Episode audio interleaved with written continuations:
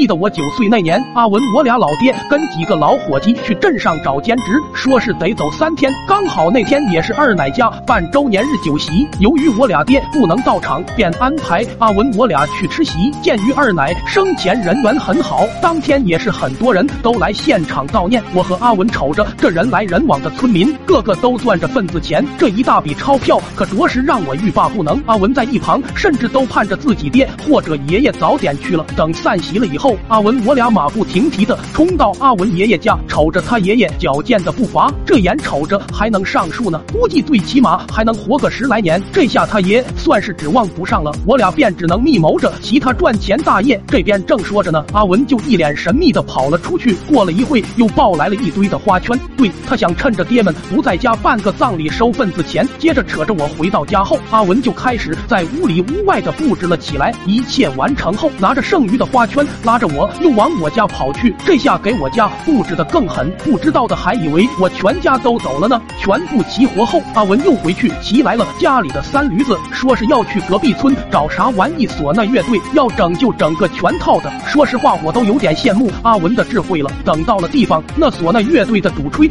一脸惊悚的望着我俩，又死了吗？随即我俩又假装痛苦的点点头。那人叹了口气，便让我俩先回家等着，明天就去。我俩一听，立马兴奋的就往家冲。第二天，乐队如约而至，简单布置了一下就开始吹。随后阿文又连忙吩咐我拿着花圈去游街，说是这样能上人。果不其然，我特么还没出家门口呢，村民们都迎了过来，为首的就是三大爷，红着眼眶说：“咋这么突然呢？”阿文也是趁着大伙还在劲头上，连忙让大家赶紧交了份子钱进屋歇息。一个上午的时间就收到近千元的份子钱，看我家办的这么成功，阿文又急忙招呼着乐队去自家吹。这下我可不乐意了，全村还有一半没交钱呢，这要是走了怎么行？连忙向前阻止说：“分一半过去吧，剩下的人继续吹。”阿文咬咬牙答应了，交代了村西第一家后，就激动的先跑回去准备了。随后那俩人简单的准备了一下，也上路了。也不知是不是因缘巧合，路上的俩人还遇到了我俩老爹。几人在路上通过聊天，才得知我俩爹去镇上找兼职碰壁，迫不得已才回来的。而而俩爹也知道了对方正好缺人，反正在那赚钱都是赚。于是阿文老爹自告奋勇的说自己也学了两年唢呐，想要跟着一块吹，价格好商量。我爹也在旁边附和道：“我哭的老惨了。”吹唢呐的俩人一听，顺手甩了个唢呐给阿文爹，接着一路吹着就往阿文家去了。只能说当时吹的太深情了，他爹都没反应过来，一路就吹进了自己家。我爹在旁边连哭带跳的都缺氧了，更是没反应过来。接着村民们都闻讯而来，个个都满脸的哀情。我爹一下哭得更大声了。阿文爹一个不经意瞟见了。在院外收钱的阿文，以为是看错了，停下来揉了。揉眼睛再看，确认无误后，又环顾了。周围的一切环境，当场就特么傻了。可旁边吹唢呐的却急了。眼，走过来直接抽了。他一个大逼兜，怒骂道：“特么的，谁让你停的？还想不想要工资了？快点吹！”这一逼兜彻底给阿文爹抽火了，扔下唢呐大吼：“都特么给我停下！”屋里屋外一行人都静静的看着阿文老爹，只有阿文还在院内挨个的收份子钱，下一秒就被他爹踹翻在地上，滑翔十米远。